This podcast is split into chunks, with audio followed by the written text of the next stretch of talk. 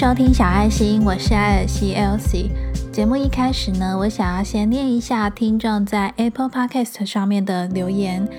第一位听众呢是 JMY 七零六，声音很温柔细致，每集都可以很轻松舒服的听完，非常谢谢你的留言。那第二位呢是陈瑜君，谢谢你用心安排的内容，也非常谢谢你的留言。那我在想呢，可能是我上礼拜说我要做一个新计划，用牌卡说故事。那上周的节目呢提到了天秤座。那如果呢你有想许愿，想要先听到哪一个星座的话，也非常欢迎你呢到 Apple Podcast 下方留下你的评论，告诉我，让我知道哦。那今天的节目呢，有点像是近况更新。前阵子呢，我有提到说，因为我的肝指数过高，那诊所的医师呢建议我要到大医院做更详细的检查，才可以找出原因。那因为离我家最近的大医院呢是高雄龙总，所以呢我就去挂号看肝胆肠胃科。刚开始看诊呢，就只能先拿之前的报告给医生看。那医生说呢，他要帮我安排一个很详细、很详细的抽血检查。我到抽血的地方的时候，他总共抽了八管血，真的非常多项目要检查。那那一天呢，也去做了超音波的检查，然后约好呢一个礼拜后再回来看报告。那就过了一个礼拜之后，我回去看报告的时候呢，医生说他觉得我反而是甲状腺有问题，所以呢建议我就转到那个新陈代谢科。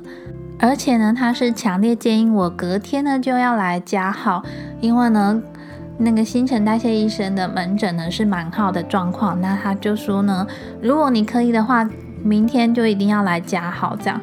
然后我心里就想说，好像事情有点紧张。于是呢，我就问他说，那那肝脏的问题呢？那他就说呢，他觉得肝脏的问题呢可以慢慢的治疗，但是呢，他觉得我甲状腺比较有问题。好啊，那就到了隔天，我就真的又到了医院一趟。医生看了一下这个抽血的报告之后，就说我应该就是甲状腺亢进。其实呢，我虽然心里有个底，因为我大概在十多年前，还是在念大学的时候呢，就曾经甲状腺亢进过。不过当时呢，好像服药一年多就已经好了，而且呢，这十多年来也没有再复发。所以呢，医生就很明白的跟我说：“你以前也有甲状腺亢进过啊，那你应该很清楚吧？”于是呢，又开始拿药，那约好一个月后呢，再回来看检查的报告。所以呢，我前阵子啊，就一直在跑医院。那对于又接到这个甲状腺亢进又复发的这个消息，我的心里是怎么想的呢？其实，在一开始就是大学那时候发病的时候。当时呢是真的蛮痛苦的，因为甲亢嘛，你会失眠啊，然后代谢很好，然后呢，反正就是你觉得整个人都很不对劲，感觉呢身体就像是开外挂一样。我记得那时候大学生嘛，我一个女生啊，因为那时候甲亢，居然可以去吃吃到饱，然后呢还可以吃非常多非常多食量呢，应该快跟男生一样。那时候最痛苦的呢，应该就是焦虑啊、失眠，还有一些很不舒服的身体状况，比如说心跳过快啊，然后导致整个人呢都很不对劲。那现在因为医生说我又复发了嘛，他是看指数觉得又有亢进的状况。这次呢，我自己感觉的症状，失眠是蛮长的，那焦虑呢又好像还好。那重点呢，我也没有变瘦，可能因为以前就曾经甲亢过，所以呢，这次在听到这个消息的时候，就想说啊，怎么又来了？这种感觉，好像一个你好不容易把他送走的一个很难缠的朋友，然后他又回来说，哎，再借住几天那种感觉。因为确定是甲亢嘛，所以呢，新陈代谢科的医生就说，先用药治疗，那再来。观察一下肝指数会不会降下来，如果降下来的话，那应该就是甲状腺引起的关系。我只能说呢，这个时机呢真的是非常的巧妙。之前我不是有分享我为什么会去做体检呢？就是因为我之前原本要有一份新工作嘛，虽然这个新工作呢有一些原因现在没有继续上班，但是呢，就是因为这个原因呢，让我去做了体检。那也因为体检出来的肝指数过高，才让我去就医。所以辗转之下呢，才发现原来是我的甲状腺亢进复发。这一连串的让我觉得，老天爷呢真的是会在生活中给你暗示。有时候呢，你看到的事情的表面可能不一定是这个样子，也许呢，他是想透过这件事情呢，告诉你什么原因。也因为呢，我之前就是一直跑医院嘛，然后又确定是甲亢了，所以呢，又让我又有借口呢，再好好的耍废，再继续糜烂下去。因为就是整个很混乱，然后开始用药，又会有一些副作用，不舒服。我老公常说呢，我们家的客厅的状况呢，就是我心里的状况。因为最近我儿子又跌倒受伤，所以呢，桌上就有很多棉花棒啊、药膏、纱布，要每天换药。那因为每天都要换药嘛，然后心里又觉得很阿杂，所以呢，其实等于这个客厅桌子上的东西呢，完全没有整理。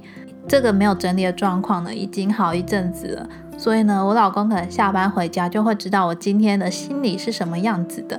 我觉得这个也蛮准的。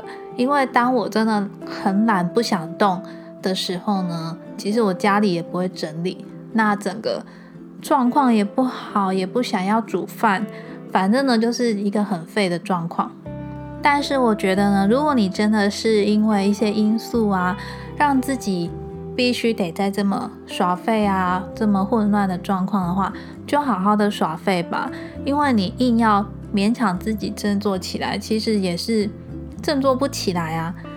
我最近因为用药的关系，所以呢，常常有时候就会忽然的非常疲劳，非常的想睡觉，非常的疲倦。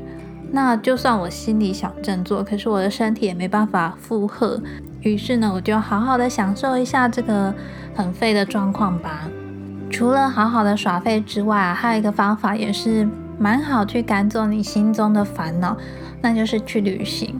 上个周末啊，我们全家人去了垦丁旅行。那这次去垦丁也没有什么计划，就是想要在沙滩玩，然后玩玩水、碰碰水，就这样吧。不得不说呢，大海真的是有一种魔力。当你看着大海，听着那个海浪声的时候，你会觉得你的烦恼其实真的就是已经被那个海给带走了。不过呢，现在开始刚好是垦丁落山风的季节。所以有时候啊，你在沙滩上会被那个落山风啊吹的那个沙子打到脸，真的是非常的痛。可是呢，好像也可以把你打醒。如果你真的还在糜烂的状况的话，今天呢，因为要录音，所以呢就想说，趁着有精神，好好把家里整理一下。很久没有整理的客厅呢，终于又恢复干净的模样了。然后呢，也把房间的床单啊再换了一次。那对于我自己，接下来呢，就是每天好好的定时吃药，然后一个月后再去看看结果吧。这一集节目呢，好像没有什么重点，其实就是想要分享，我一直觉得我控制的很好，没有复发的甲亢呢，居然又像个老朋友一样又来找我。这个情况呢，就是你必须得接受，你不接受也没有办法的一种情况。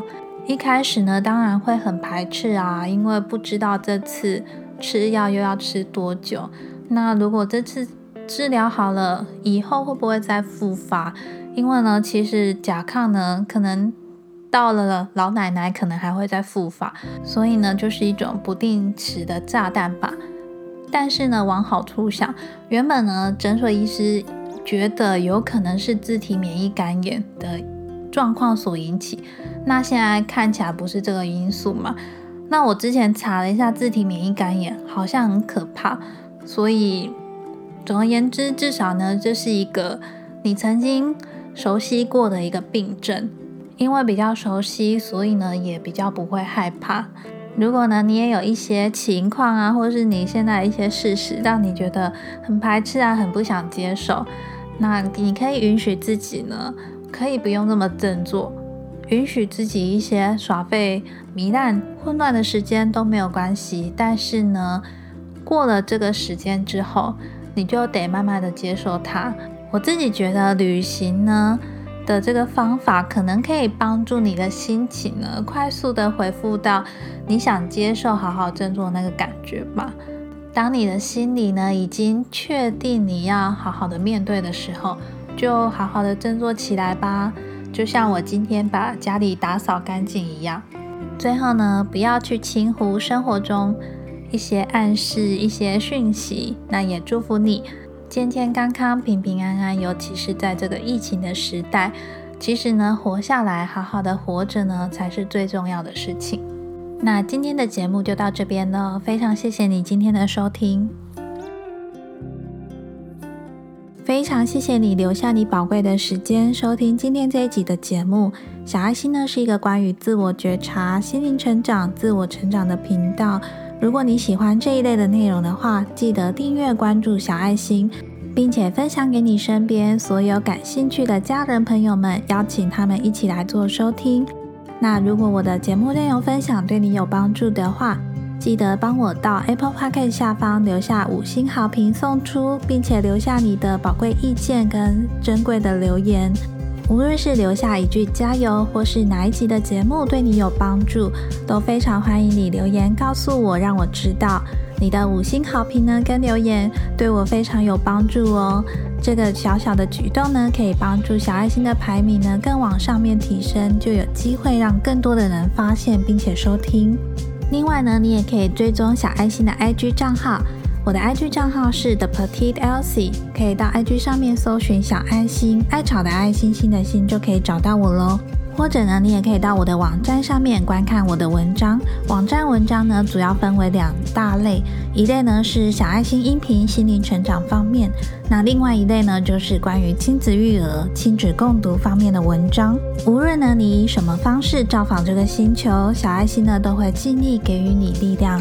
那今天的节目就到这边哦，我是艾尔西 Elsie，我们就下周四见喽，拜拜。